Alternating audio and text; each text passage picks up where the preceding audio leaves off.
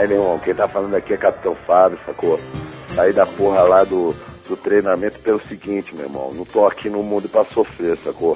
Tô aqui no mundo pra ficar a pampa tranquilo, entendeu? Quero ir pra praia, tomar minha cervejinha e ficar tranquilo.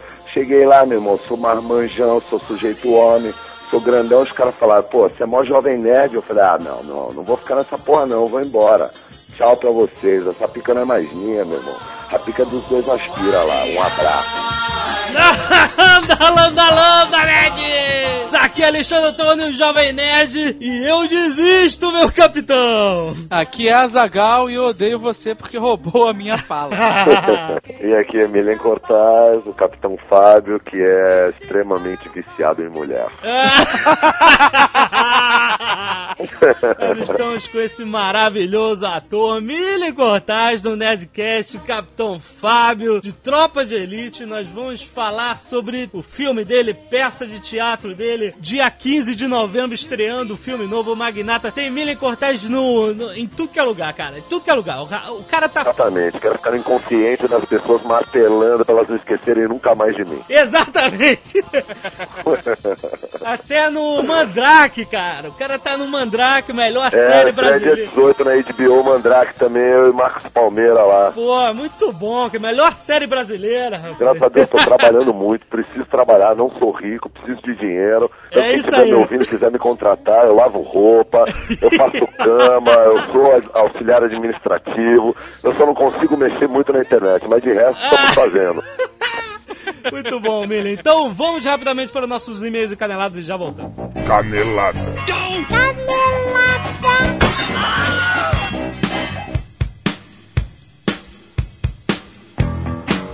Muito bem, vamos às leituras de e-mail caneladas. Azagal.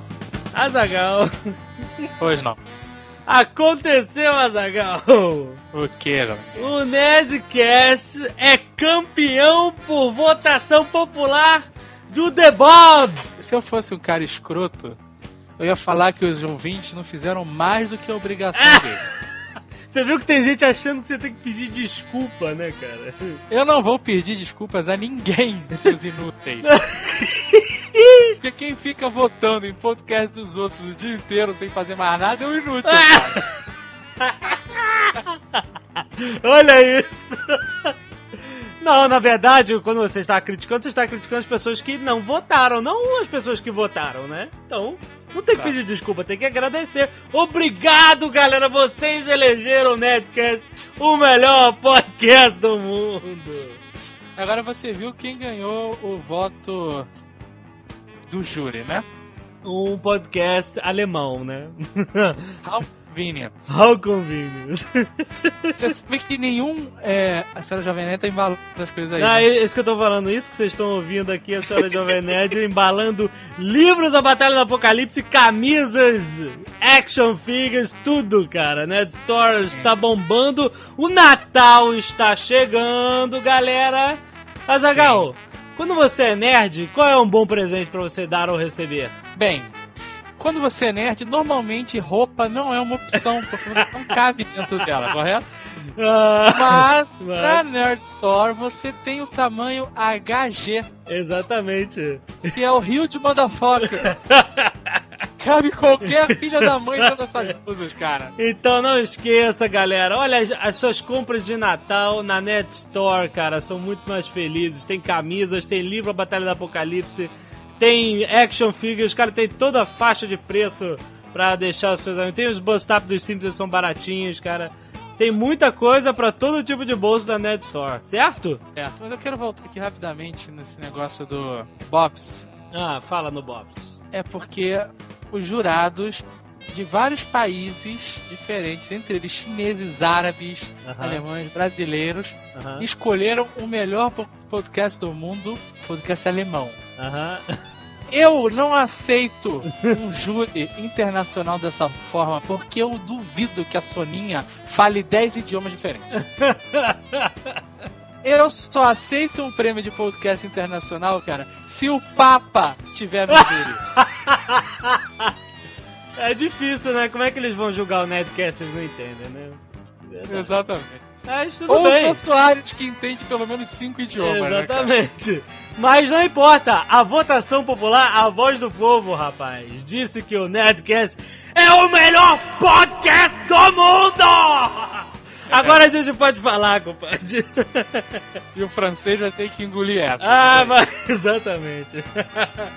É, primeiro e-mail de Felipe Aguiar, 26 anos, Maceió, Alagoas. Eu estou mandando este e-mail para perguntar algumas coisas sobre o Nerdcast 86 com o Garcia Júnior, que foi um mega sucesso, Zagal. As pessoas falaram, assim, tá lá nos comentários, todo mundo viu, né, que foi o melhor podcast, foi muito engraçado, realmente a gente adorou, foi uma mega Bom. boga entrevista. E ele pergunta o seguinte: Um, estava Carlos Voltor emocionado demais para falar? Não, quando a gente entrevista alguém e a gente. Sempre um tem que ficar calado e rindo. Ah! Nesse caso foi o Carlos Volta. Exatamente. E dois, estavam o JN e a Zagal emocionados demais para deixar Carlos Voltor falar? Ah, E três, Carlos Voltor é verde com listras amarelas? Isso é uma coisa meio Monty Python? Eu estava ouvindo. quatro, Felipe Aguiar é idiota? É. Bom, ele continuou. Eu estava ouvindo tranquilamente o Nerdcast até mais da metade, quando percebi que o Carlos Volto não estava falando. Fiquei desorientado por estar acostumado a ouvir o Carlos Volto sempre interrompendo os outros nerds para falar alguma coisa e sempre se sobressaindo, porque seu microfone geralmente é mais alto. O Nerdcast foi engraçado, foi ótimo. Garcia Júnior é um figuraça, e assim como o Azagal, eu achei que estava ouvindo o Schwarza o Nerdcast inteiro. Outros Nerdcasts com dubladores megabogas podem ser esperados? Podem, claro que podem, cara. É só o Carlos continuar fazendo amigos na faculdade. Gostaria de sugerir também o Nerdcast sobre o Megaboga New Gaiman e seus universos como Sandman, Deus Americanos, etc. Sim, é uma boa pedida, mais pessoas já pediram esse tema. Para finalizar uma coisa, voltei com todos os meus endereços de e-mail no Bob's e aproveitei e voltei com os endereços do meu irmão, da minha namorada e ela também disse que quer usar a minha camisa do Jovem Nerd. Pra usar. Isso é né? É, é Exatamente. Pra- Porque ou esse cara é pequenininho e comprou uma Baby Look, malandro, Olha, ou a namorada olha, rapaz. tá usando como um vestido. né? Continue o bom trabalho, fazendo o melhor Nerdcast do mundo. E ainda tem gente que dizia que vocês eram megalomaníacos quando falavam isso. Olha aí, Azagal. Agora tem eu- respaldo. Pô. pra- Povo dizendo, não somos nós Não mais. somos nós mais. Daniel, 20 anos, sem lugar definido. Bom, muito antes dessa moda de conspiração sobre o Acre, eu já pregava que o Acre não existia. Aham. Durante anos recolhi provas incontestáveis que essa unidade da federação não existe. Porém, recentemente meu irmão que trabalhava na ANAC, que é a Agência Nacional de Aviação Civil, como analista de sistemas, foi convocado para ir ao aeroporto de Rio Branco arrumar um sistema defeituoso por lá. Olha, Pensei, tá merda. Agora ele vai no Acre e vai me desmentir e eu vou ficar como o louco da história. Principalmente meu irmão, que não era um believer. No entanto, jovem nerd, uma série de fatos não só confirmaram minha crença, como converteram meu irmão a acreditar também. olha, olha isso, cara. Cara, esse negócio do Acre tá ficando. Eu tô começando a ficar assustado com essa parada, né? cara. Eu E também. pessoas podem se machucar, cara. É verdade. Está indo- estamos indo fundo demais. Ai, mano. Primeiro, normalmente meu irmão vai às capitais brasileiras, trabalha acompanhado apenas de um assistente civil e viaja em avião comercial normal. Mas nessa missão ao Acre, ele foi pela primeira vez acompanhado de dois militares. Olha. Jovem Nerd.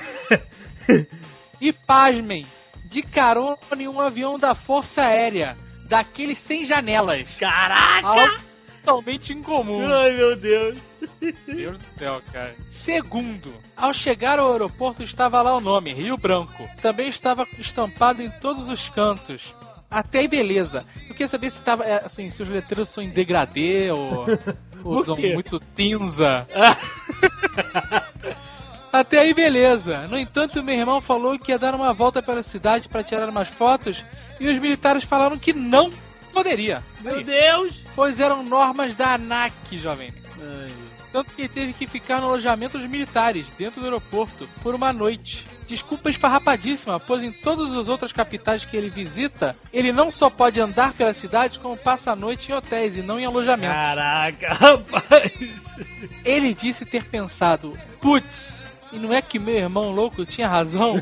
ele, ele tentou olhar pelas janelas e disse ter visto uma cidade, entre aspas, É. talvez um projeto. É, ele. As computadores de 1900 e União Soviética. Gostei muito dessa Muito nova, bom, cara. cara. Muito bom. Muito bom. O deixado tão ocupado que em sua estada por lá nem deu tempo de ir em busca da verdade que estava lá fora. Meu Deus, cara. É uma conspiração cada vez mais sinistra.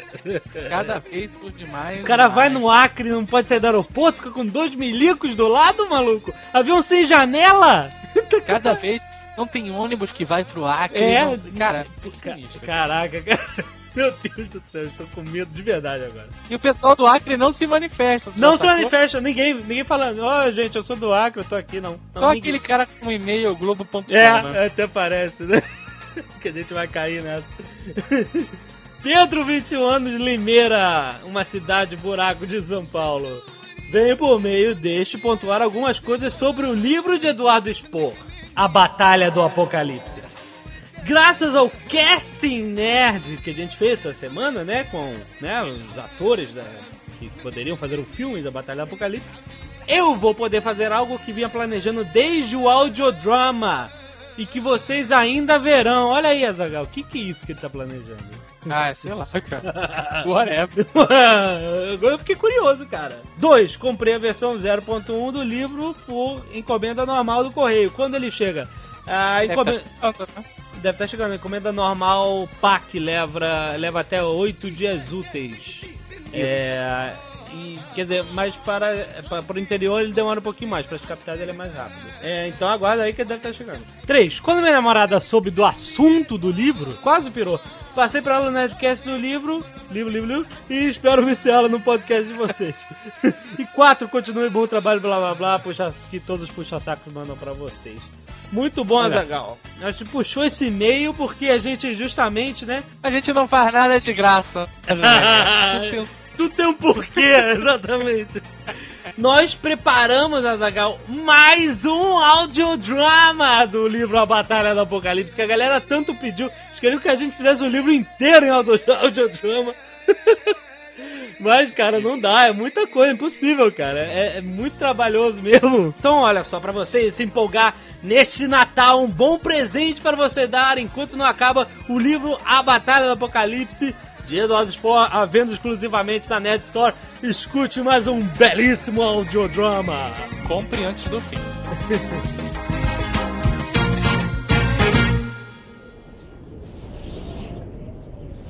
Nas muralhas fez-se silêncio completo por todo um minuto. Nenhum som, nenhum movimento, nenhum suspiro. Então, os tambores vibraram, mergulhando a cidade no prenúncio da guerra. No passadiço, três mil arqueiros apontaram suas armas ao solitário invasor. O capitão Pazuno, de braço erguido, aguardou uma trégua do vento. O estrangeiro estava de pé, só a dez passos do muro, mas a poeira era tanta que ninguém o enxergava direito. A roupa marrom confundia com a terra. Mas quem, mesmo oculto, suportaria uma saraivada de flechas? Seguiu-se um instante de pura atenção. E depois, o comando de ataque. Uma negra chuva de setas eclipsou o céu carmesim e a nuvem mortal encobriu o anjo guerreiro. O assalto varreu toda a área e os soldados em seus postos escutaram o choque das pontas perfurando o solo arenoso. O inimigo estava morto, com certeza. Ninguém sobreviveria àquela investida brutal. Mas quando as sentinelas descansaram seus arcos, não divisaram o corpo do forasteiro. Só uma floresta de varas pela metade, encravadas no chão. Para onde teria fugido? Como desaparecer assim instantaneamente, sob a vista de todos? Uma singular sensação de impotência lanceou os vigias. Pazuni e os generais, em suas torres, fitaram o deserto confusos, procurando a carcaça do morto. O cadáver sumiu! Imediatamente, como ação de reflexo, os arqueiros no passadiço se viraram para o interior de Babel. E enquanto isso, lá fora, na base do grande portão, uma figura se elevava, incólume e ainda mais furiosa. Uma onda de vento e poeira jogou pedras ao longe e de um buraco na areia surgiu uma sombra alada. Uma criatura de outrora, titânica, fenomenal. O corpo era essencialmente humano, ou assim parecia, mas duas asas de anjo nasciam das costas, de penas brancas rajadas de sangue, a marca eterna dos renegados. Os olhos brilhavam em brasa e a presença era terrível, quase diabólica. A aparição pavorosa, alguns guardas correram, mas outros continuaram firmes, estimulados pelo sabor das histórias antigas sobre o povo de Enoque, que desafiava os celestes em suas fortalezas de pedra. E assim, o anjo renegado voou, espargiu suas penas e aterrizou sobre o passadiço. Os celestiais expurgados preocupados em esconder sua natureza divina, quase nunca desprendiam suas asas, conservando-as sempre incorporadas às costas. Mas no furor do combate, Ablon esqueceu muitos princípios e agiu por instinto, procurando o caminho mais rápido ao coração da metrópole.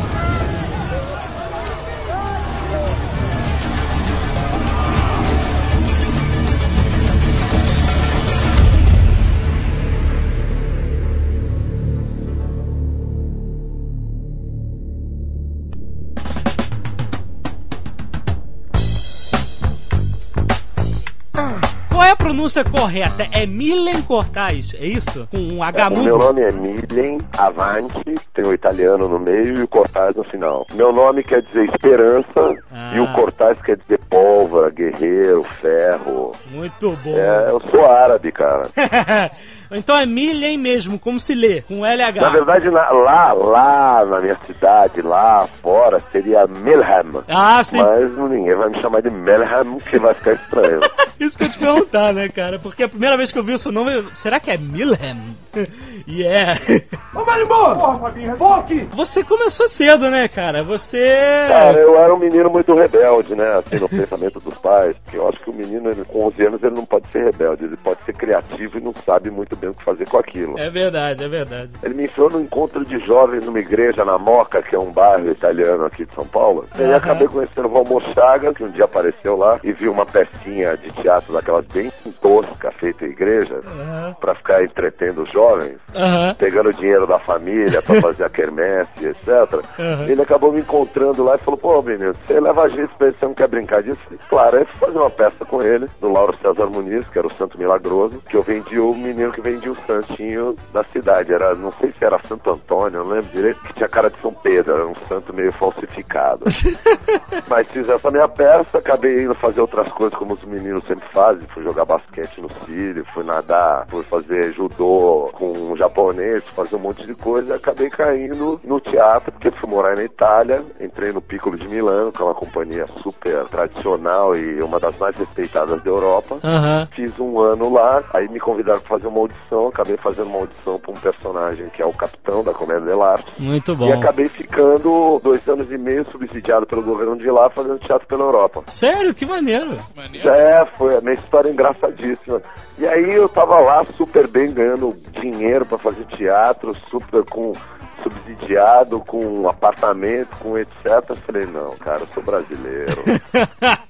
o meu repertório italiano já acabou, é finito, e Sério? adesso retorna ao Brasil, entendeu? Eu voltei pro Brasil, falei, vou fazer o que eu sei no Brasil. Aí acabei chegando aqui e falei, vou fazer teatro de rua, que é uma coisa que me encanta, a proximidade com o público, a coisa menos fechada, mais aberta, aquela coisa de rua, de atrair pessoas, que era o que me fascinava. Aham. E fui ver o trabalho dos teatros de grupo aqui em São Paulo. Você tinha quantos anos? Tinha uns 17, 18 anos, sei lá. não lembro direito. Mas acabei vindo pra cá e quando encontrei o teatro de rua no Brasil, cara, eu tomei um susto, porque o teatro de rua era muito pobre, cara. É. Tem uma diferença, o brasileiro, ele tem uma cabeça muito pequena, ele tem uma diferença muito grande, a linha é muito tênue entre o simples e o pobre. Pobre é quando você não tem dinheiro e é mal acabado. O simples é quando você tem numa peça um banco e uma cadeira e um tapete, e o banco e o tapete que tem nessa peça são impecáveis. Exato. São muito bem acabados. Aí é uma coisa que é simples. Aí quando o tapete, você tem um banco e um tapete, essas coisas são mal acabadas, dá um ar de meio pobre. O teatro de rua no Brasil era muito precário, assim, cara. As pessoas gritavam, não tinha microfone, Aham. sempre um celofane por trás, um paninho. Sabe, é uma coisinha assim meio, meio tosca. Aí eu falei, cara, não é isso que eu quero fazer. Aí fui procurar um amigo, ele acabou me indicando uma escola de teatro aqui de São Paulo, que é o Célia Helena. Aí eu entrei no Célia Helena, achei que era teatro pra retardado, sei lá, de autoajuda, alguma coisa assim, aquela coisa. Jogar bolinha de um lado pro outro, bastãozinho. Eu falei, não, acho que eu tô sendo enganado também, vou sair daqui. Fiquei bastante triste, acabei conhecendo uma pessoa que me levou pro CPT do Antunes Filho, fiz uma audição, entrei, fiquei três anos. As escolas de teatro no Brasil hoje, elas têm um problema muito grande. Tem, tem um- uma dialética dentro dela que é assim, quem quer fazer teatro hoje quer ser famoso, né, cara? É, né? Então eles não querem aprender nada, eles querem aparecer. É, é. Então as crer. escolas vão distorcendo o caminho pela necessidade da demanda, quem está procurando essas escolas. Então, eu acho que as escolas hoje têm um mal que é o seguinte, cara, elas te preparam até cheio de informação muito bem, fazem pecinha de final de ano, Fazem todas essas, coisas. Só que não ensina que a nossa profissão é muito foda, cara. É Entendi. muito mais difícil, muito mais concorrida e muito mais do que fazer a pecinha em si, entendeu? Exato. E eu acho que as pessoas elas saem de lá sabendo fazer teatro, mas não sabendo produzir. Entendi. E a produção é a coisa muito difícil, entendeu? Eu vejo, por exemplo, pela FAAP de cinema aqui. Existem garotos muito talentosos e tudo. Eu sou um cara que sempre tive o discurso de falar, vou fazer os curtas dos jovens futuros diretores. Aham. Só que, porra, todo curta que eu vou fazer eu só me fudi, cara. É Por quê, verdade, porque assim, não tem uma cadeira pra sentar, o cara da produção não, não sabe marcar seu horário, Ai, é tudo muito Deus. desorganizado. Então o que adiantou você aprender a filmar bem se você não sabe fazer um filme? O cara se enrola todo na produção. Questão de organização mesmo, cara. Aham. O jovem brasileiro tem que ter muito mais organização do que o cara mais velho. Porque ele tá começando uma vida, entendeu? Então ele tem que ser muito caxias. E eu acho que o brasileiro, com essa mania de, de usar desculpa pra tudo, então ele acha que o tempo inteiro ele pode errar porque existe a desculpa, entendeu? Ô, Marimbondo! Porra, Fabinho, foque! Eu fui na pré-estreia do Mandrake, numa festa de lançamento aqui, que era com os patrocinadores, imprensa, não sei o quê. Aham. E as mesmas pessoas que eu encontro nos 30 filmes que eu já fiz, os mesmos caras de televisão, fotógrafo, não sei o quê, eram os mesmos que estavam lá. Só que nessa vez no Mandrake, eu parecia que era o protagonista do Mandrake. todo mundo. É, é impressionante como no Brasil esse negócio dos 15 minutos de fama, celebridade, como você vira da merda pro chocolate em 3 horas, cara. Do nada, né? Do nada as pessoas se interessam pela sua vida, de uma forma você vende tudo. É, cara. De repente você é um merda, e de repente você vende até depilção pra mulher, entendeu? Se depilar, é uma coisa absurda, cara. Não, os convites de publicidade que aparecem pra mim, até então eu não, eu não vendia nem pente. Aham. Agora, cara, os caras estão vendendo, estão pedindo pra vender até título de capitalização, entendeu? Olha! Que beleza! É uma coisa meio absurda, cara. Esse negócio do sucesso fugaz, essa coisa meio celebridade, é uma coisa louca. Eu montei um boteco aqui em São Paulo. Aham. E eu recebi um, um telefonema de um jornal que foi muito bom. Ele falou assim, Miren, eu sou da repartição, eu sou da, da, da parte da bares, culturas etc. E nós estamos lançando um caderno especial agora, que é, nós estamos entrevistando pessoas da bairro que tem alguma coisa a ver com o bairro, que possam dar um toque. Aham. E são celebridades. E a celebridade que nós escolhemos de, do Sumaré é você. Eu ri do outro lado do telefone. Falei, cara, agora eu sou uma celebridade. Ah, é outra linda. coisa. Que lindo. Ah, outro nível agora, né? Tá vendo? Agora, antigamente as pessoas olhavam pra mim e sorriam. Hoje, pô, agora eu posso passar a mão na bunda dele. Eu sou íntimo dele. Agora o rapaz faz parte da minha vida, né? Lá no fundo da minha vaidade, Aham. eu sempre esperei isso, né? Um reconhecimento do meu trabalho, a popularização do, do meu trabalho e etc. Eu vou te falar, eu tô aproveitando tudo isso, cara. A única coisa que eu não posso e não vou fazer é acreditar, entendeu? É. Mas, cara, você, olha só, sem, sem falsa rasgação de seda aqui, porque eu tô falando com você você tá assim por puro talento, cara. Você é eu um tenho cara. certeza disso, cara. Eu faço com muito amor aquilo que eu gosto. E a gente Eu acho que eu vê. não sou privilegiado por ser ator, sacou? Eu acho que eu sou privilegiado como, como cidadão brasileiro, que são raros os que fazem e vivem daquilo que gostam. Exato, exato. E eu faço e vivo aquilo que eu gosto, entendeu? E eu faço com muito respeito.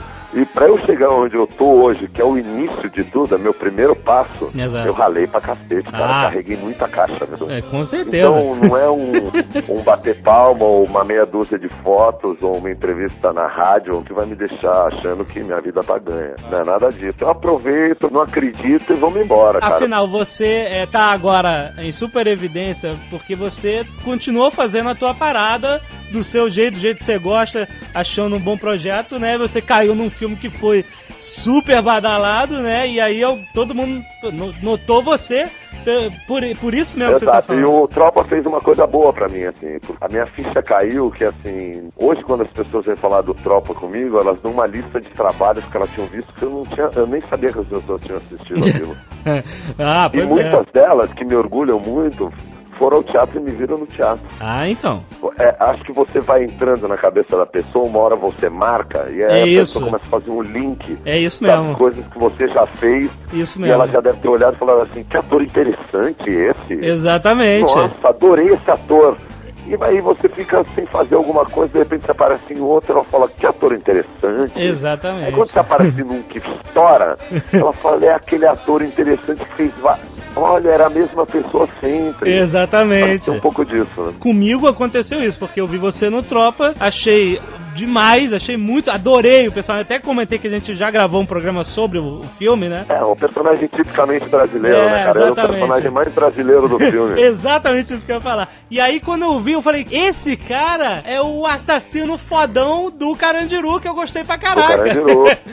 é o cara que enfia a mão na merda do cheiro do ralo. É, Exatamente. É o cara do Nina que compra a calcinha da Guta debaixo do negócio. É o cara da diarista. Eu- eu É o cara da escravizada. É assim que eu vou escutando. Porra, é o cara do bom de chamar desejo. Exatamente, você é eu o falo, cara obrigado, dele. obrigado.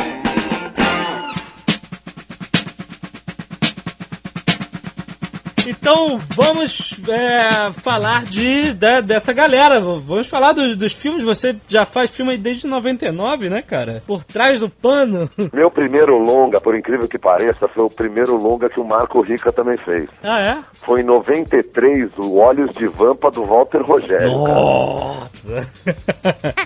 Olha só a reação do Jovem Nerd. É, Nossa! Você acredita mesmo que o Jovem Nerd conhece Walter Rogério? Ele nem estreou no cinema, mas tem na locadora. É o filme mais trash que eu já fiz e divertidíssimo. Olhos de Vampa é a história verídica de um vampiro que tinha aqui no bairro de Pinheiros. Ai, que ele era- assassinava as vítimas com uma mordida na bunda. Ai! Juro pra você, cara. Ô, Marimbondo! Porra, Fabinho, revoque! Do Carandiru pra cá, eu vou começar amanhã um Hum. longa aqui em São Paulo, que chama-se Nada Mais Der Certo, do Zé Eduardo Belmonte de Brasília, que é o meu 33º filme. cara. Olha, que beleza, cara. Muito bom. Isso é muito bom. Tô quase uma fita crepe no cinema. Mas isso é bom, cara, isso é bom. Vamos falar então do Carandiru. Carandiru já foi, assim, um- uma coisa muito falada, porque, óbvio, né, a história é real, uma história muito densa. É, ao mesmo tempo, falaram muito que o filme não era exatamente real, condizer com, a, né, com o que aconteceu de fato lá em, em São Paulo. É, mas é, não interessa, vamos falar do filme em si. Você caiu num teste de 3 mil pessoas, é isso que, que rolou? Exatamente, deu uma seleção aqui em São Paulo, onde o primeiro registro tinha 3 mil pessoas, aí o segundo tinha 1.500, o terceiro ficaram 700 pessoas, aí foi abaixando até sobrar 120. Foi uma peneira surreal aqui em São Paulo, entendeu? Juntou ator com bandido, com ex-presidiário, teve muita briga, teve muito estresse até chegar ao primeiro dia de filmagem. É cara. mesmo, Foi- cara? foi assim, concurso pra Paquita, sabe? Concurso- Imagina, concurso pra Paquita. É igualzinho, cara. Concurso pra Paquita. 3 mil Paquitas, quem dança melhor, canta e rebola. Sabe uma coisa dessa? Foi assustador. É, Mas pelo jeito, apesar de eu não ter uma aparência muito bonita, eu acho que gostaram da minha bunda, do jeito que eu me mexi, falaram, ah, esse aí vai ter que fazer. Mas aí você nem sabia que papel, você simplesmente queria participar, Eu né? fui fazendo, fazendo até o dia que falaram, ah, é um papel de um matador, assim, assim, assado. Foi quando começou. Ficava eu e mais nove globais, aí eliminava os nove, vinha mais nove, eliminava nove, vinha mais nove, eliminava nove, vinha mais nove. Até o momento que sobrou eu e um puta de um ator. É Que eu mesmo. nunca vou falar o nome porque eu respeito o trabalho dele demais. Aham, Mas aham. era um cara que olhava e eu falava, cara, fudido, cara. Depois de tudo isso que eu passei, o papel não vai ser meu, né? Aí no dia do teste lá, eu fechei o olho e falei, cara, eu tô há três meses só me ferrando nesse lugar, cara. Cara, que loucura. Já passei por tudo. Se esse cara chegar aqui e fizer melhor que eu, eu paro de ser ator, velho. Porque eu tô pronto pro personagem, cara. Se ele chegar aqui sem saber o que é o personagem e fazer melhor do que eu, eu me mato. Porque ele chegou do nada, ele não, tá, não passou pela- por todas as fases que você passou. Ele chegou lá pra fazer um teste pro papel. Ah, ler tá. o roteiro, uma coisa que eu não tinha lido. Aham, Porque depois de 3 mil, o Babenco ainda estava em dúvida de quem ia fazer o filme. aham. Ele me queria muito, mas tinha essa dúvida ainda. Eu É. entendo a insegurança do cineasta. É claro. Porque tem uma coisa que as pessoas que fazem teste, elas não entendem. A gente faz teste porque o cara que está assistindo o teste, que é o diretor, ele está muito inseguro. Aham. Então, se você chegar num teste mais inseguro que ele, ele não vai te contratar nunca. Ah, com certeza, né? O que ele quer é segurança. Então, você tem que chegar num teste e mostrar pro cara que você pode ajudar o cara. E você chegou lá super confiante Eu cheguei lá pensando nisso falei, cara, eu vou fazer e vambora. É, E acabei pegando o personagem, fiz. É um personagem marcante no filme. é, é muito. E o tamanho daquele personagem, eu parei pra pensar. Será que eu tô pronto? Se eu posso fazer esse filme e não fazer mais nenhum. Aham. Porque o cinema é muito cruel. Você faz um filme mais ou menos, meu amigo, você vai demorar anos pra fazer outro. É verdade. Ô, Marimbondo! Porra, Fabinho, volte! Você trabalha muito com a mesma galera. Você já trabalhou com o Wagner Moura lá no, no Carandiru, né? Você Já, se trabalhei com ele você lá, conheceu ele trabalhei lá, no né? Tropa. Eu trabalhei no Nina também, ele faz No, um no, Nina ah, junto no, comigo. Olha aí o Jovem Nerd de novo. no, no, ah, no, no, Se você prestar atenção, você vai conseguir ouvir o Jovem Nerd teclando, com certeza procurando saber que diabo de filme é esse que ele nunca ouviu falar. no, no, ah, no, pois é. Fiz um, o meu primeiro, meu primeiro carga pesada na Rede Globo foi com ele, com o Ah, Lázaro. porra, que bacana, cara. É, foi, foi divertido. Ele é meu parceirão mesmo, assim. E fiz muito esse filme também, porque não deixaram a gente ler roteiro nem nada, porque tinha o nome dele de carro-chefe, assim. Ah, Ah, pô, se o Wagner tá, merda não é, entendeu? É, Vou, vou, vou fazer esse filme. O Tropa, né? É o Tropa. Ô, Marimbondo! Porra, Fabinho! Olha, eu quero falar do Tropa, mas eu- eu- uma coisa que eu quero notar aqui. Eu vi muitas entrevistas com os atores, com o Padilha e tal, e eu vi essa turma toda ser inquirida sobre toda essa situação social que o filme inspira e tal, não sei o quê. A importância desse filme, além de ser um, um filme de alta qualidade, eu acho que é essa grande discussão, cara. Não foi um filme passivo, entendeu? Porque esse filme fez a gente pensar como a gente é, cara. Porque a gente é muito passivo socialmente para todos os problemas. O filme até alivia um pouco a realidade, que é muito pior do que aquilo que o filme faz. E falam que estão exagerando. Aham. E nós não estamos exagerando, a gente aliviou. Talvez Aham. não, não- ninguém suportasse ver o filme. É, imagina, imagina, imagina. É, porque seria... o negócio é muito mais pesado do que todo mundo imagina. Eu acho que o que a gente mostrou, as pessoas estão se identificando, e pra mim isso que é importante no filme, de fazer as pessoas pararem pra falar, cara. Eu acho que as pessoas ultimamente elas só comunicam, ninguém discute. Aham. Ah, morreu três lá no meu morro. Exato. Ai, que pena, hein? É, pois Entendeu? É. Tá lá em todo Não lugar. chega e fala assim, ah, morreu três no meu morro, e o outro cara fala assim pra ele. Você tá fazendo o que por causa disso, cara? O que, que você tá fazendo pela sua comunidade pra não morrer mais três? Não, eu tô fazendo, não, você não tá fazendo nada. Isso é uma discussão, cara. Aham. E aí o filme tá fazendo isso. Isso eu acho do cacete. Exato. E tô bem feliz por tudo isso, com que o filme tá gerando. Quando me param na rua e querem tirar foto comigo, me acham um puta ator maravilhoso, que eu sou lindo, sensacional, grande, etc. Isso, isso não me envaidece, entendeu? O que me envaidece lá na minha vaidade, no meu ego, é ter feito um filme que criou uma discussão tão grande. Então eu me sinto honrado e vaidoso por ter feito esse filme pelo significado dele, dessa discussão toda, de, ter, de ser um trabalho importante, cara. Não errei mais uma vez na escolha do meu trabalho, sacou? Muita gente fica curiosa sobre tudo o que aconteceu nos bastidores do filme, que o filme tá sendo muito falado, né, e tal. E eu sei que você tem umas histórias interessantes, a história da granada, do, do do, do rolou várias coisas, assim. Eu acho que é um filme que a gente trabalhava com uma energia muito, muito pesada, assim, né, cara? Sempre, o filme foi feito sempre em cima de, da, da tensão, né? Entendi. Aham. Tinha uma tensão 24 horas permanente, cara, que era uma coisa que fez o filme ser tão vibrante, assim. Era como Clóvis Bueno diz no making-off do Carandiru, que é uma frase que eu nunca mais esqueci. Como foi filmar o Carandiru? Eu falei, é, cara, filmar o Carandiru é como filmar o filme do Drácula no castelo do Drácula, né? É, com certeza, né? filmar o. Carandiru lá dentro. Não foi muito diferente no morro, né? Os morros que a gente filmou eram ativos, Aham. todos, estavam todo mundo lá. Então tinha uma verdade muito grande sempre, um risco e um perigo, né? A gente trabalhava na linha muito tênue entre a segurança e o perigo. Entendi, né? Essa linha tênue, ela era mantida e a gente tá vivo hoje, tranquilo, não aconteceu nada de ruim, assim, com a gente fisicamente, etc, né? Porque eu acho que realmente eu sou romântico ainda e acredito que os deuses da arte, assim, protegem a gente como uma, como uma criança de quatro anos, sabe? Aham. A criança que acabou de nascer, é um anjinho ainda, e ela cai do sofá de cabeça e nada acontece. Sabe umas Exatamente. coisas assim?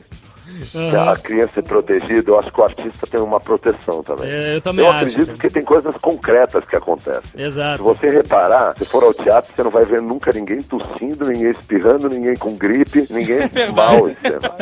Não acontece isso, cara.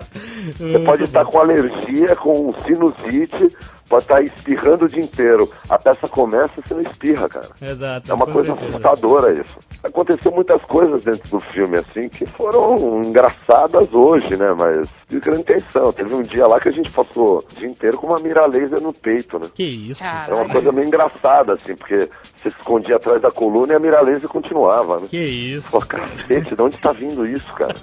Você tá de sacanagem. Não, alguém sacaneando é Eu não tô de possível. sacanagem com você, não, cara. Aconteceu várias vezes. Que isso? mano. Várias. A gente filmava exatamente no pé do tráfico. Aham. O diretor falava, corta, eles gritavam, é, sacolé de 5, cocaína de 10. Que Sacolé de 5, cocaína de 10. Era Mas- um tráfico, e todo mundo, e todo mundo de fuzil, cara. Mas na hora da Na ação favela, eles, uma- eles respeitavam, não falavam nada. Aqui eu respeitava, pagamos pra filmar, né, cara? Ah. No Rio de Janeiro, Ah, tudo, tá. no Rio de Janeiro você pagou, você pode. ah, com certeza. É assim, chegaram pro chefe do morro e falaram, mas mesmo pro chefe do morro, tem uma coisa que é assim, eles têm um controle, mas não tem um controle muito grande das coisas. É claro. Não dá pra você cobrar pra filmar no morro que você fala que você, você se intitula dono do morro e avisar a comunidade, mas muitas delas não vão saber quem são as pessoas que estão lá. É, com certeza. E um dia a gente tava lá e o cara chegou pra tomar conta do morro, não tinha sido avisado e quase explodiu o carro que a Meu gente tava. Deus entendeu? do céu. Caraca. cara. Meu Deus. É, exatamente, com uma granada. O cara chegou e viu um- uma patama da polícia parada no pé do morro, falou, ah, mano, vou explodir os caras. Tirou a É. granada, tirou o pino e veio mandar. Meu Deus. Aí tem um monte de fatores que contribuíram para isso não acontecer. Os deuses, que eu acredito, Aham. o Caio Junqueira com o colete, era o único que tava com o colete da produção, que era um colete verde que a gente usava. Aham. Fora do carro, e era nove e meia da noite. Esse cara que chegou pra tomar conta do morro tava careta, tinha acabado de acordar, né? Então, ele tava sob controle ainda, porque imagina se isso é uma hora da manhã, depois o cara dá quatro, cinco tirinhos na cocaína É. dele, toma duas na veia, revólver na mão, Ah. achando que é um super-homem e fala, segura. "Ah, agora, quem se explodisse, eu vou explodir. Ah. Poderia estar agora na tela do cinema e eu no inferno, né? Você- eu não- você- também não sei se eu vou pro céu. Não, Eu vou pro inferno. Ô, vai embora! Porra, Fabinho, volte! você em algum momento falou assim, cara, tá foda, eu... Chega, sabe, vou pra casa. É, Pra mim tá foda, eu vou pra minha casa, foi exatamente a condição do filme, assim. é mesmo. É, Fátima Toledo, por momentos, a preparadora de elenco, ela me fez pensar isso. É mesmo. Falar, tá foda, cara, eu não tô aguentando mais. Não tô aguentando mais, cara. Eu tava num cansaço psicológico e físico que eu nunca cheguei, cara. É mesmo, É cara. um filme, gente. É. aqui eu não tô me preparando pra guerra do Vietnã. Aham. Eu tô num filme, é mentira. Vocês querem eu pulo, o balcão, tudo, mas eu não preciso ficar dentro da favela esperando um tiroteio pra pular o balcão pra ver se eu não tomo nenhum tiro, entendeu? Exato. É um filme, gente. Vamos, vamos devagar. Mas eu acho, pensando hoje, depois que eu aguentei, passei tudo, eu acho que se não tivesse acontecido tudo isso, o filme não era tão bom. É. Tá. O que aconteceu naquele filme era pra ter acontecido. É, O roubo das armas, tudo, cara, que aconteceu. Tudo. Eu saí na mão, mano. Eu saí na mão com o cara no meio do morro, entendeu? Que isso? Como é que quem? O cara me estranhou, lá e resolveu que eu tinha que debater com ele lá. Meu Deus. Aí eu tirei a parte de cima da fada e troquei murro, cara. Que isso, cara? Meu Deus do É, céu. mano. O cara me estranhou às três e meia, falou que eu tinha olhado pra mina dele, que era uma coisa que eu jamais teria feito, Meu apesar Deus. de ser viciado em mulher. Eu não sou, débil, sou viciado em mulher, mas não sou débil mental nem o maníaco do parque que não me controla. É né? lógico. Eu andava pra lá olhando meu pé. Eu não É. olhava nem pra frente. Porque eu falei, meu, não quero que ninguém entenda. Só o cara entendeu meio errado, achou que tinha que debater. E não acreditou na minha palavra, e eu também não acreditei na dele. Ele falou, então vamos ver se a gente acredita na nossa mão. Falei, ah, tá bom, vamos sair na mão. Meu Deus, Não tem cara. problema, ele me deu uns dois murros, deu uns oito nele, porque ele já É. tava meio bêbado. Ai, meu Acabei Deus. criando uma moral lá e pararam de me encher o saco, entendeu? Ah, que excelente, pelo menos. Vamos embora! Porra, Fabinho, reboque! E o treinamento, afinal? Vocês receberam realmente o treinamento do BOP? A gente, acho que fez 10% do treinamento real do Bob. Ah, tá. Isso que eu perguntar. Mas esses 10% a gente foi exigido como se a gente fosse candidatos ao BOP. Entendi. Entendeu o que eu tô falando? Entendi. Eles não fizeram o treinamento todo pegando leve. Eles falaram, então vamos fazer só essas cinco coisas. Na Mas porrada. essas cinco coisas nós vamos fazer igualzinho é pra quem quer entrar. Caraca, E foi muito foda. é mesmo. Foi cara. muito foda, cara. É mesmo. Não foi pouco. não foi pouco, não. Esse muito que você tá achando, você multiplica por seis. Meu Deus, cara. Foi e, muito punk. as cara. cenas que vocês gravaram fazem parte do treinamento? Aquela, quer dizer, toda aquela Total, é aquilo mesmo. Aquele início do, do ritual que estoura os fogos, os caras vêm, chacoalha você, dá tapa na tua cara. O cara fala com voz de demônio. Lá na frente, aquelas coisas ridículas, tudo acontece daquele jeito. Caraca, É cara. quase um teatro infantil. É um teatro infantil, Do só inferno, né? que de monstros. From hell, né, cara? É, é assustador, cara. Reboque! A história da comida é uma história interessante, que foi uma parada tensa Cara, a mesmo história da contigo. comida é verdadeira, né? Aquilo era comida de verdade. Só que eu sou um puta cara chato pra comer, entendeu? Mesmo, vim da Itália, cara, como bem, entendeu? lógico. Não gosto de comer de qualquer jeito. E existia aquela cena de todo mundo ir comer do chão, tudo. Só não tinha a continuação que era eu comer sozinho. Exato. Mas é que lá no treinamento, um dia eu cansado pra chuchu, fudido já, né? Eles deram a hora do almoço, que era a hora que a gente eu tirava, porque eu, eu era o único cara que andava com dois paralelepípedos na mochila.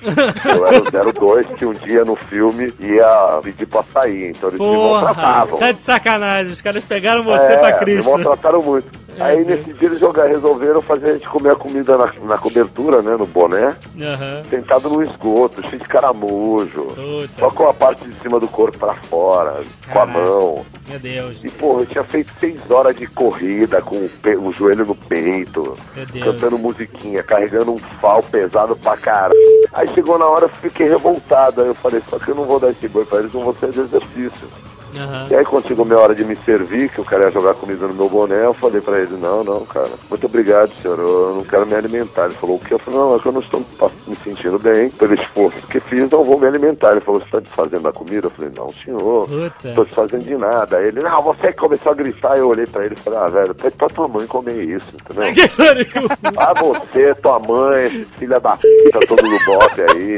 Manda esses caras comer essa merda, porque eu não vou comer essa porra nunca. Eu tô ralando que nem um débil mental. Isso aqui é um filme. Vou comer bem, senão eu vou desmaiar na segunda parte do treinamento, entendeu? Eu vou morrer, cara. Você tá louco. Não, que você vai comer, eu vou comer, então pede pra sair. Eu vou pedir pra sair porra nenhuma, que eu sou o fodão daqui. Aí o cara falou, não, você pede pra sair, que vai ter que sair, vai embora. Aí eu fiz continência e falei, ah, quer saber, mano, vamos embora nessa bosta aqui, vou pra praia. Aham. Saí andando. Aí saí andando, aí veio a Fátima Toledo e falou, é, conseguimos o que queria de você, você pediu pra sair, era isso que queria, amanhã você não precisa vir, só na sexta. Ah. Eu falei, não, não, falei, que bom, vou pra praia, né? Porque não fui pra praia esses dias todos, moro na frente do mar e não, não fui pra praia. Aham. Aí entrei no refeitório pra comer comida, né? No refeitório do BOP, do- dos instrutores do BOP. Os caras começaram a falar, é, ele vai ser um frustrado. Que Esse isso? rapaz vai levar essa frustração pra vida. Caraca. E não sei o quê. E é, não é esculhambado, é paulista mesmo. Tem que não sei o que, eu olhando a comida, e ele falava, aqui ele vai comer a mesma coisa que os companheiros dele estão comendo lá. Só que aqui é organizado é porque ele é moçoila, ele é pela saco. E eu olhando a comida. Aí eu falei, cara, aí aquelas coisas de Deus, né? Que tem a ver com o filme também. O Capitão Fábio no meio do Bob. É, Eu sentei é. do lado da mesa dos caras, abri minha mochila e tirei um açaí no copo e um ricota com cenoura. Os caras não acreditaram, meu irmão. E se comi um ricotão com cenoura, tomei um açaizinho no copo que eu tinha levado de lanche. Meu Deus!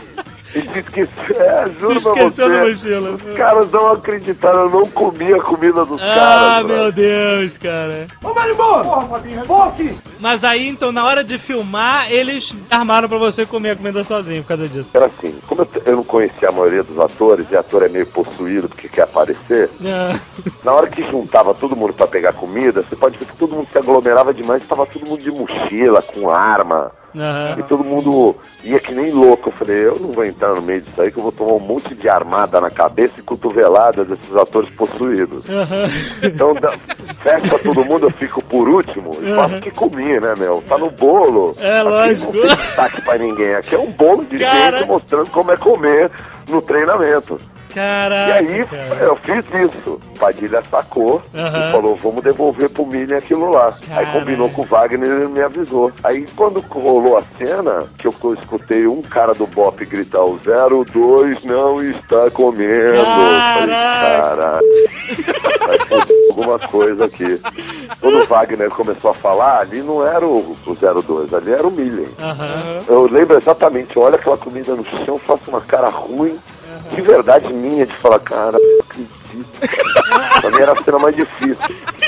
E a hora que o Wagner fala assim, por que, que o senhor não comeu? Sou eu falando pro Wagner. Não sabia o que responder, falando, é, consegui chegar na comida. né? É, lógico. Ele fala, agora o senhor consegue chegar? Se você reparar, cara, eu dou uma olhada antes de responder e eu olho pro Padilha.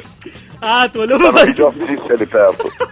Eu olho exatamente pro diretor e falei, vou comer, só que eu não consigo, cara. Eu boto a comida na boca e vomitei o café da manhã, o almoço. Meu Eu vomito tudo. E assim eu dou risada hoje porque eu olho a cena e é hilário. Ele fala assim, 10 segundos pra comer. Aham. Comida, vamos já! Então, geral, cara, todo mundo vai pra frente, eu vou pra trás. Você vai atrás. Mas, cara, olha. Eu dou espaço pra trás, assim, cara. É muito É. engraçado isso. Mas assim, é impressionante como coube, né? Totalmente no filme, né, cara? Total, a, situa- A total. situação do Capitão. Fábio era assim, né? Era essa mesmo. né? Exatamente. Eu vou reunir três bambas nessa seleção de pagodes. E convidei outro bamba, meu afilhado Zeca Pagodinho, pra cantar comigo. Muito obrigado, madrinha. O Capitão Fábio, como você mesmo já falou, eu ia falar, mas você falou antes de mim, é o personagem mais brasileiro daquela história, né, cara? É, to- todo mundo ali foi meio que eh, representando alguma coisa. O, o- o Nascimento estava representando aquele poder opressor todo do, do Bop e tal. E você, o Capitão Fábio, além, além de estar ali para marcar né, o policial corrupto, você tava trazendo todo o jeitinho, a malandragem brasileira pra tela, né? É, não, exatamente. Porque não é um jeitinho. O jeitinho é a malandragem brasileira como o Capitão Fábio pensa. Exatamente, né, vida cara? como todo brasileiro pensa. O que que eu vou Cara, ganhar é com isso, né, característico cara? do brasileiro ganhar em cima dos outros, cara. Exato, exato. É, isso é uma característica brasileira muito forte, cara. É, muito, é a lei de E- Gerson, e, né, se cara? virar ser guerreiro pra conseguir sobreviver, cara. Você no Brasil não sobrevive num emprego só. É, é complicado mesmo, cara. Não sobrevive. E se você for pensar algumas coisas, você isenta dele. Eu consigo isentar ele de muitas culpas. O início do filme diz, eu não sei a frase correta, é muito mais bonito do que eu vou dizer, mas diz o que forma uma pessoa é o ambiente onde ele vive, não Exato. seu caráter. E ele, cara, tudo que ele faz dentro de onde ele vive não é desonesto. É, Não ele é mesmo, mesmo. ele não considera, É bico, né? desonesto pro- no meio da polícia é mexer com o tráfico, com o jogo do bicho meliante na rua. Exato. O resto é como fazer segurança numa festa, cara. Exatamente. Tem que tirar minha grana, tem que ganhar em cima, cara. Não, não tem jeito. Tenho quatro filhos, parceiro. Preciso me sustentar. A vida é assim. É. Não digo que seja certo isso. Abomino esse pensamento. Aqui tem dona de casa que ganha 380 reais e sustenta 16 filhos no, no sertão, sacou? Aham. Ô, Marimbondo! Porra, Fabinho, revolta! Eu, eu não ia fazer um filme pra falar que o brasileiro é do cara. Entendeu? Eu vou falar dos defeitos do cara. Ah, por que, que vocês não fizeram um filme pra falar só as coisas boas da polícia? Ou pra mostrar as coisas boas? Porque, brother, aí você no seu trabalho, toda hora seu chefe fica falando pra você, você é bom pra caralho. não. O cara pega o telefone de manhã, acorda e fala, bom dia, olha, eu tô te ligando pra dizer que eu, eu te acho muito bom, maravilhoso. Aí, depois do almoço, liga e fala, continuo te achando incrível. Não, cara. Lógico, O né? cara só pega o telefone pra te falar, amigo, cadê aquela matéria que você não fez? É. O que, que aconteceu?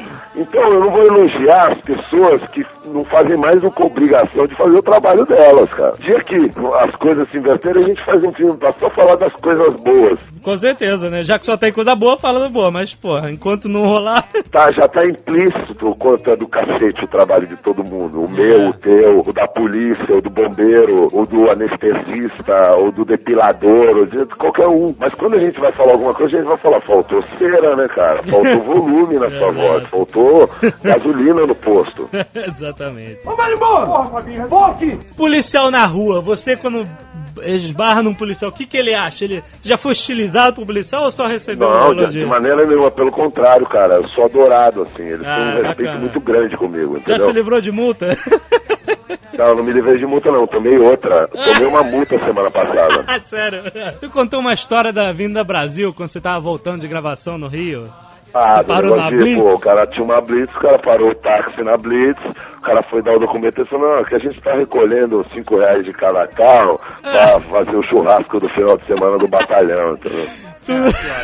É o sistema trabalhando pelo sistema. Cara, é um esculacho, cara. É um esculacho. Você É um troço que não dá pra acreditar. Não dá. Tô falando, não dá, não dá. Isso te ajudou de alguma forma a conduzir o personagem, a entrar no seu universo mesmo? Ou, cara, existe mesmo, cara, eu vi. Olha, cara, eu nunca consigo construir nada de fora pra dentro, cara. Aham. Se eu não tiver o que dizer, eu é melhor não fazer o filme. Então isso me alimenta sim, mas isso não é uma coisa que eu tento reproduzir. É, é o feijão, entendeu? Meu prato tem arroz, feijão, batata, farofa, salada, pepino e linguiça. Isso aí é só feijão, cara.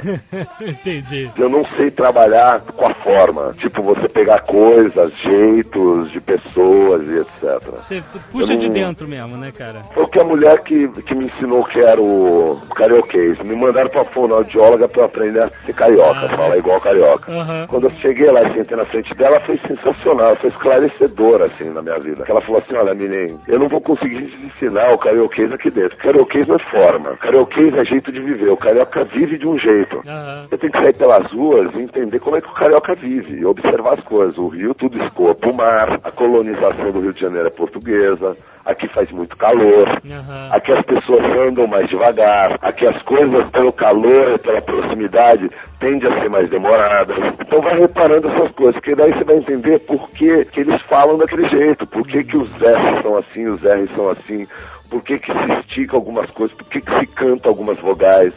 Você vai começar a entender. Se a gente fizer um trabalho junto, eu vou conseguir fazer você chegar onde a gente quer. Se depender só da minha forma, você não vai fazer. E é exatamente isso que eu tô te falando. Bacana, muito Se eu bom. depender só da forma, eu não sei criar, cara. Se eu não tiver um porquê, ali claro. tem muito meu. Defeitos meus, eu milhem, entendeu? Entendi. Quer dizer, você gosta muito do improviso. Esse filme teve muito improviso, né, cara? Olha, cara, eu gosto muito do improviso, mas eu gosto muito da coisa fechada também. Eu acho que tem um problema esse negócio do improviso que tá fazendo um pouco de mal, me fez um pouco mal, assim, Você também. acha? Pelo seguinte, principalmente esses não atores. Se você pegar um menino que, ó, que tá fazendo, que trabalha muito em cima de improviso, esses meninos do Laranjinha Cerola, ele tá fazendo a novela das seis. Isso. Ele fazendo Cidade de Deus, Cidade dos Homens, eles são geniais. Aham. Que eles improvisam uma coisa que é o jeito deles. É um texto que fresco na boca, etc. Só que isso não é o único caminho verdadeiro da arte. É. Tem alguns lugares que você vai ter que decorar texto. E como eles nunca decoraram texto, você vê um menino falando na televisão, um texto Estranho. decorado, é assustador. Tem que aprender a falar as palavras também, que não são aquelas que cabem certinho na nossa boca. A gente tem que saber resolver. A gente tem que abrir o, o nosso, o nosso vocabulário. A gente tem que ter vocabulário vocabulário, bicho. É verdade. É verdade. Não dá pra eu conversar na normalidade que eu tô conversando com você, te chamando de bicho, falando estamos sem o S final, cortando, improvisando coisas, falando gíria. Eu só me permito fazer isso porque eu também sei falar certo. Com certeza. Você entendeu É falando? verdade. Você tem que entender as regras pra poder quebrar, né? Você tem que entender as regras pra poder quebrar, não adianta não ter regra. Mas no Tropa rolou muito de você puxar do Não, só improviso. improvisações. Total. A maioria das frases aí que viraram jargões populares são, são criações minhas. Aham, aham, tipo, marimodo, vou aqui, essas coisas. Maimondo, vou aqui! Maimondo, vou aqui! Ah, segue aí, ah, pra puta que te pariu, ser pra mim aí, Porra, isso é genial. Essa pica não é mais minha, essa pica agora é do É Aspira. do aspira. Isso é improviso teu. Exatamente, Pô, como também cara. aquilo. Pô, os filha da puta, eu jogava o corpo pra lá e jogava pra cá, eu jogava pra lá e jogava pra cá. É a guerra da carne. cara, são as frases mais geniais, cara. Aí, nós vamos ver uma denúncia de baile funk aí. O morro tá uma uva. Se a gente fizer tudo direitinho, É. pode render um negócio pra nós. Agora, se o aspira souber, ele vai babar, né? Isso é meu.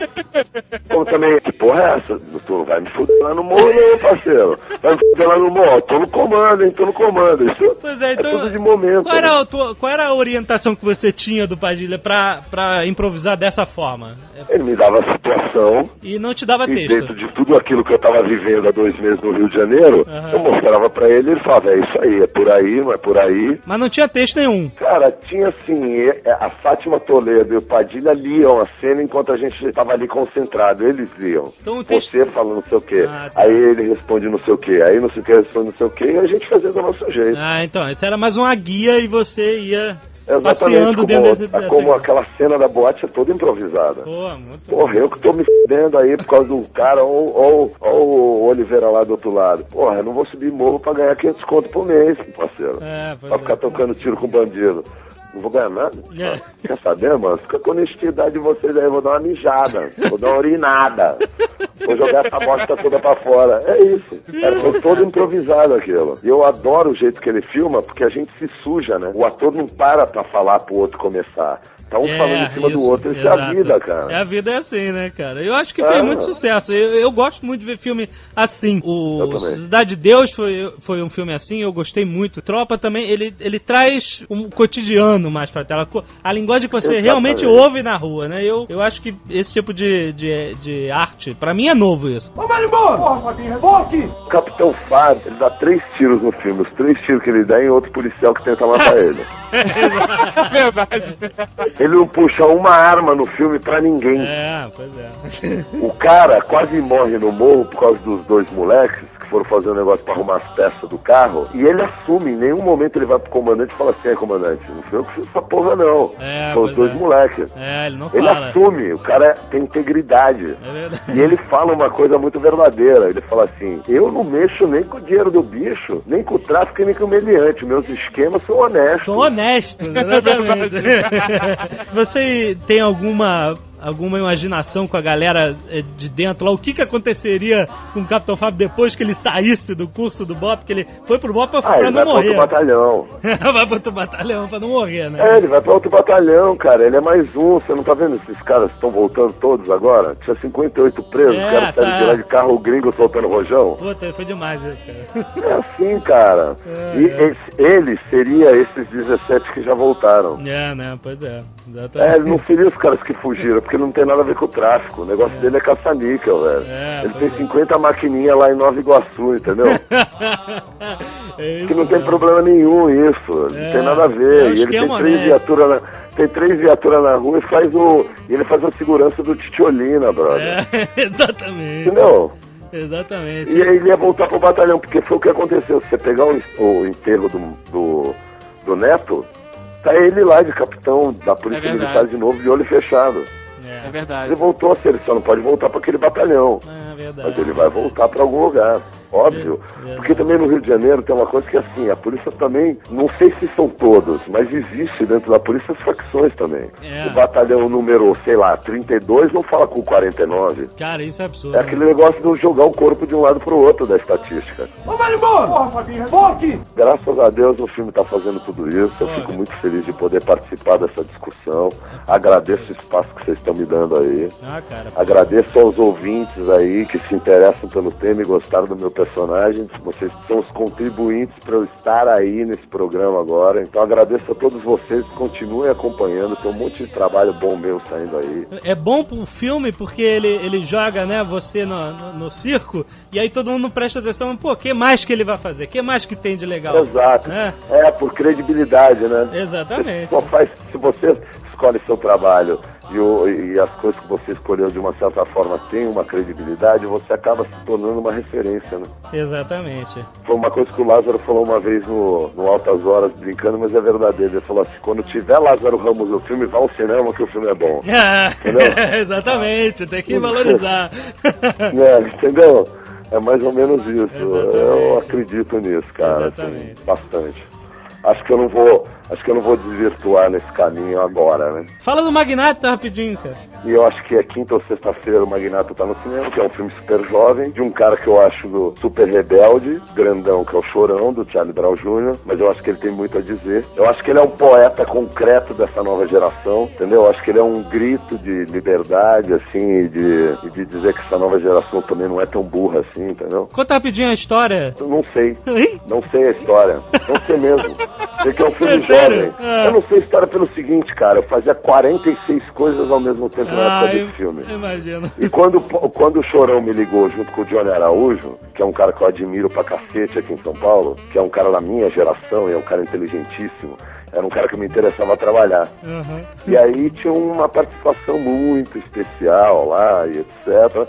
E eu acabei fazendo, assim, a minha parte, que eu salvo uma mocinha lá no filme Ah, entendi. que é a namorada do Paulinho Vilena, que é o Magnata. E aí acabei fazendo esse filme. Gosto muito por ser um filme jovem, Aham. que é uma coisa que eu nunca tinha feito, um público bacana, um público que eu admiro, que eu sei que tem um carinho muito especial por mim, entendeu? Aham. Ah, Aí cara. tem um filme, aí, aí tem minha peça em cartaz aqui em São Paulo que deve ir pra aí maio, junho, no Rio de Janeiro, no César Copacabana, que é Homem Sem Rumo, texto de um desses diretores contemporâneos noruegueses de 39 anos, que fala sobre um homem muito poderoso que aluga pessoas para formar uma família ideal. Aham. Ele é tão sozinho que ele paga um envelope de dinheiro por mês para as pessoas para tê-las. Mas as Excelente. pessoas que ele quer que tenha do lado dele. É um- Uhum. Fala sobre poder, sobre capitalismo escroto aí. Um né? Homem Sem Rumo no SESC na Avenida Paulista, né? Avenida Paulista, é Isso. aqui em São Paulo, décimo andar, sexta, sábado e domingo às 21 horas, até 16 de dezembro. Aí, Márcio, tem um outro filme de coração meu, que é o Encarnação Demônio Isso que eu do queria do falar. Caixão. Olha aí, você fez É. um filme do Zé do Caixão. Fiz, cara. Muito um bom. roteiro de 68, eu nasci em 72, coisa Olha, maravilhosa. Que beleza. em março, né? Eu me sinto muito honrado de ter feito, assim. é Pô, um que filme que eu bacana. tenho muito orgulho. Terrorzão? Terror mesmo, assim, tipo, Volta dos Mortos-Vivos. Olha, né? cara, isso a galera. E eu vi um promo do filme, o filme é. parece um, um filme de terror, assim, de alta qualidade, cara. Fiquei muito impressionado com o filme. Assim. Pô, Maneiro, hein? Falei, caraca, fiz um filme de terror de verdade, assim. é verdade. felizão. Muito Fiquei bom. muito, fiquei muito feliz, cara. E isso. Aí tem o filme do Murilo Salles, aí, esse nome próprio aí, nome provisório, eu não sei qual o título que ele fechou. Aham. Tem um monte de coisa. Agora, Festival de Brasília, agora, tem um filme meu com o Zé Eduardo Belmonte, que é o Meu Mundo em Perigo, que é um filme delicado sobre amor, é um filme tão lindo, cara. Aham. Foi agora no festival, Nossa Vida Não Cabe no Opala, eu acho que até o início do ano que vem, que é um longa do Reinaldo Pinheiro, texto do Mário Bortolotto, que é um dramaturgo de São Paulo, e começam a filmar agora um filme do Zé Eduardo Belmonte amanhã, que chama Se Nada Mais Der Certo, onde ele escreveu pra mim um travesti, cara. Olha! Olha Vou só. fazer um Espetacular. travesti. É. Espetacular. Tô todo depilado nesse momento, me coçando, entendeu? De Muito unha bom. feita, Que bonito. Vai fazer a sobrancelha também? sobrancelha feita. Ai, que Tô bonito. praticamente uma bicha aqui conversando com vocês, entendeu? Que beleza, que beleza, muito bom. Mandrake, cara. E tem a série do Mandrake, começa dia 18 agora com o Marcos Palmeiro, que o Zé Henrique Fonseca me convidou, tive muito orgulho. Fiz junto com atores que eu admiro, que é o Cacá Carvalho, que eu amo. Qual o seu papel? Você fez um episódio só? Mais de um episódio? Fiz o primeiro episódio dessa nova temporada, que é Ah, aí. Carvalho faz um chefe de uma seita, que eu não entendi que caça aquela seita. Que é uma seita mesmo, engraçadíssima. Aham. E eu faço o braço direito dele nessa seita, um cara que ajuda ele Ah, com os bom. líquidos e etc. Parará. Divertido, cara. Se tem milha em cortais, é bom, então veja. É, pode ver. Agora, trabalhar, vamos trabalhar, gente. Eu já tô fazendo várias coisas, mas eu faço mais. Vambora. é isso mesmo. Ah, não, tô brincando. Agora É. foi brincadeira. Eu queria deixar aqui um abraço pra todo mundo. Queria dizer que eu tô muito feliz de ter feito esse programa. A galera curte E, muito você. pô, obrigadão pela oportunidade mesmo aí. Agradeço muito, Milen. É engraçado, tem dois caras no telefone, mas só um fala, né? O outro é só pra rir. Claro, eu entendi.